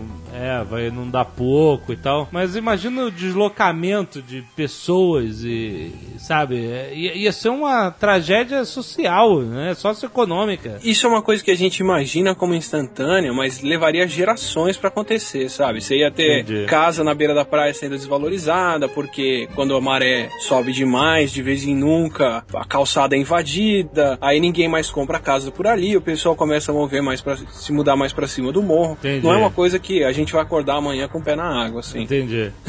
Na verdade, o problema é esse, que a mudança é tão gradual que a gente não percebe, sabe? Se você pegar uma foto do Japão há 50 anos atrás e uma foto de agora, você vai ver que o- a, a neve do Monte Fuji sumiu. Mas pra quem tá lá todo dia acordando e olhando pro alto, não acordou um dia e falou, nossa, o que que mudou? Aham. É, a gente tem, tem muito mais impactos que vão ser, vão ser muito mais diretos, tipo, que já comentaram das- dos eventos catastróficos mais, mais frequentes, catastróficos, né? Tipo, eventos extremos mais frequentes, que nem enchentes e, e furacões também, tem, tem evidência de que, é, não, não a intensidade, não o número, mas a força dos furacões também aumenta, né? Porque você vai, tá colocando mais energia no sistema. Mas a gente, a gente já tá vendo isso acontecer? Esses eventos extremos? Já, já, já. já. Fur- Já furacões mais fortes a gente já tem. A gente já, já tem medições ao longo de vários tempos da força média dos, dos furacões e eles realmente estão aumentando de intensidade. O pessoal fala muito assim, tá aumentando em número, mas é muito difícil de saber isso, porque agora, sei lá, tem mais câmera, a galera tá É. filmando mais coisa. Então é difícil você saber se o número de fato tá aumentando ou se simplesmente a gente tá melhorando é, a nossa capacidade de registrar. Ah, a gente tem um monitoramento via satélite 24 É. horas por dia, né? De, de Mas se a gente pega as medidas tipo, da, da força da média de cada um desses ao longo de tempo, de cada um desses eventos ao longo do tempo, a gente consegue ter uma ideia de se, se isso está aumentando, né? E parece que a gente está tendo, sim, furacões mais fortes. E isso pode ser um problema. Tipo, pode ter sido causa. é, se não me engano, acho que a pessoa as- associou exatamente isso. Os, os eventos que tiveram aqui. Como é que chamava aquele furacão que passou aqui em Nova York? O Sandy. O Sandy, Não, o Sandy, Sandy. isso, isso, o Sandy, que detonou tudo. E até aquele evento, o evento do ano passado, essa, esse essa inverno mais extremo, também estariam associados com essas mudanças climáticas. Você tem um, um desbalanço no, no, no sistema todo. Eu não lembro como é que era. Era, era um- era um sistema atmosférico que ficava restrito ao, ao norte, mais ao norte, né, pelas regiões mais, mais polares, que simplesmente abaixou muito e ficou durante muito tempo. Daí congelou o Michigan, fez não sei o que, tipo, juntou neve pra cacete, morreu um monte de gente. A galera associa essas coisas já a consequências reais de mudanças climáticas. Isso é uma coisa muito importante que o Atila comentou. Se aquecer o planeta e derreter a Groenlândia, congela o Reino Unido e a França. A Aham. alteração climática que foi gerada, que gerou um Sandy, por exemplo, numa região muito mais norte do que costuma acontecer furacões, tanto é que Nova York não tinha preparo nenhum para furacão, porque dificilmente acontecia um furacão lá, é muito raro, né? Se, se o Sandy realmente foi gerado por causa da mudança climática, eu não tô nem afirmando que foi, mas é possível, o fato de ter tido um inverno extremamente rigoroso nos Estados Unidos, no norte dos Estados Unidos, esse último ano, isso é uma evidência da mudança climática. E as pessoas acham que porque esfriou, então não tem aquecimento global. Assim, Não, não, não é assim que a gente faz o cálculo. Aham. Se todo o gelo do mundo derretesse, e para isso tinha que derreter a Antártida inteira, que é 90% do, do gelo, o mar subiria 60 metros. Não é Opa. tanta coisa assim. Não? Como não? É coisa pra caralho. É a cidade inteira debaixo d'água. É, não, é, é. É que eu não tô no Rio pra. então não é tanta coisa. Quantos dizer, não metros? é Quantos metros? 60 metros. 60. A maré, a água, subir 60, vai- aí é um problema Não, isso é sério. se, se de um dia pro outro acabasse o gelo no mundo. Tem região da Antártida que nunca fica mais quente do que em menos 20. Se mesmo esses lugares derretessem, sabe? Aham. O que não vai acontecer. Mas pra você ver como é uma coisa que vai acontecendo devagar e a gente não repara, nos últimos 100 anos, o mar subiu aí entre 15 e 20 centímetros, dependendo da, da, da região. Mas na média, subiu entre 15 e 20 centímetros. E não mudou muito a vida de ninguém nesse intervalo, né? Não sei, depende, depende de quem estiver ouvindo a gente. Se quer tiver aquelas ilhazinhas que só sobrou um coqueiro. As ilhas do Pacífico estão muito preocupadas com isso. pois né? é, tem umas ilhas lá que os A caras. altura média, acho que de Vanuatu é 50 centímetros. Ah, a altitude média do país, tipo, é, é complicado, né? É, o que eu quero dizer assim, fora pra quem tá em Veneza e tem que ficar bombeando água pra fora da casa, não é uma coisa que de um dia pro outro muda tudo na vida da Caraca, pessoa. Veneza acabou. Visita agora, maluco. Não sobra nada. Mas a Ve- Veneza já tá tendo muito problema mesmo. Então, visita agora, maluco. Mas eu soube que o Diogo Mainardi tá morando em Veneza. O que, que significa isso? Que é perigoso visitar. Ou então que eu não me Não, importo se significa, que ele, afundar. significa que ele logo mais ele vai negar que Veneza tá afundando. Ele vai, É, vai negar, tá vai falar, debaixo- não, tá vendo? Ela não tá afundando, né? O mar é que tá subindo, É né? isso, exatamente.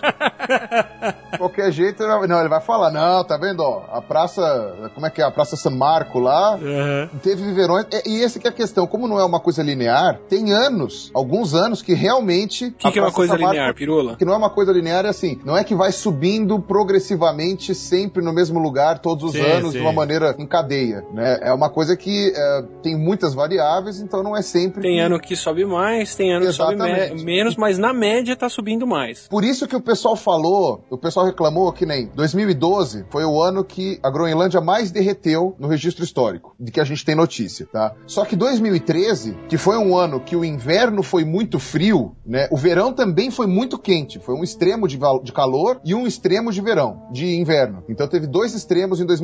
O gelo na Groenlândia não derreteu tanto em área. Só que o problema é o seguinte, se você for ver, a progressão de derretimento da Groenlândia continua baixando. Quando- quer dizer, Continua aumentando, né? o derretimento continua aumentando. Só que eh, ele não é assim, sempre tá maior. Tem alguns anos que abaixa um pouquinho, tem alguns anos que aumenta um pouquinho, mas se você olha 30 anos, você vê uma linha reta pra cima. Assim, Sei, sei, claro. né? E Não é, o negócio foi 50, 40, 30, 20, Aí no ano seguinte, 25, o cara, olha lá, aumentou.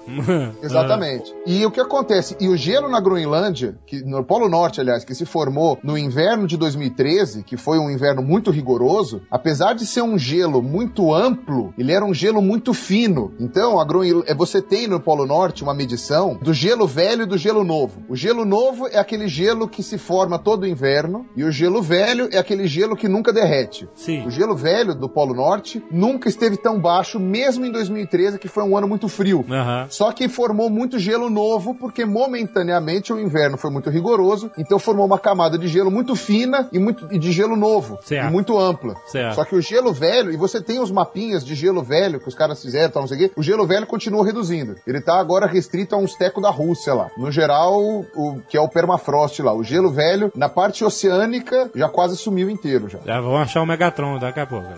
Megatério, isso. O Megatron. É um Transformer.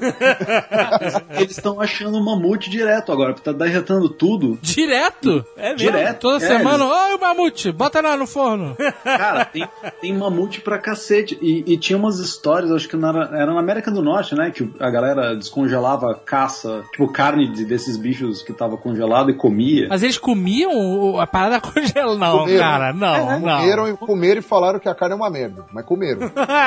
é sério, comeram mamute. E hoje eles são mutantes e vivem nos esgotos de Nova York. Não, é, É, peraí, é, é carne curtida. É, como é que é o nome daquela carne? Carne É. seca. Carne de sol. Não, carne, carne, aquela carne gelo. que fica dentro do saco, curtindo no sangue. Curtindo sangue. Junk beef.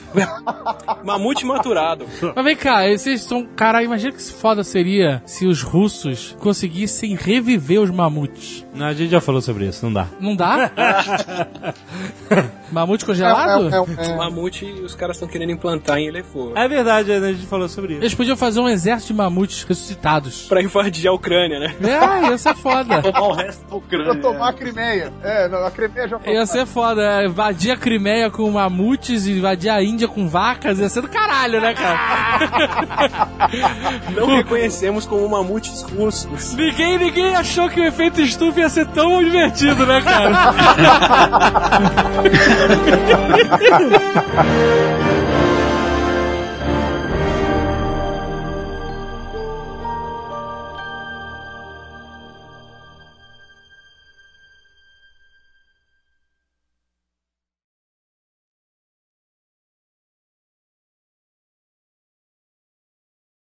Como é que a gente desfaz essa merda? A medida mais eficiente, parar de comprar coisa nova. Olha. Olha aí, Jovem Nerd. Principalmente feita na China. Senta e chora. Chega de comprar iPhone, chega de comprar carro novo, Não tenha filhos. não tenha filhos, olha aí. Não coma carne bovina. Você, olha, o jovem, cada vez que a máscara encaixa melhor. É o Jovem Nerd. Caraca, tá bom. Esse consumidor voraz e carnívoro que trabalha lentamente pra esquentar esse planeta. É o Jovem Nerd. Ah, Ainda fica peidando metano aí.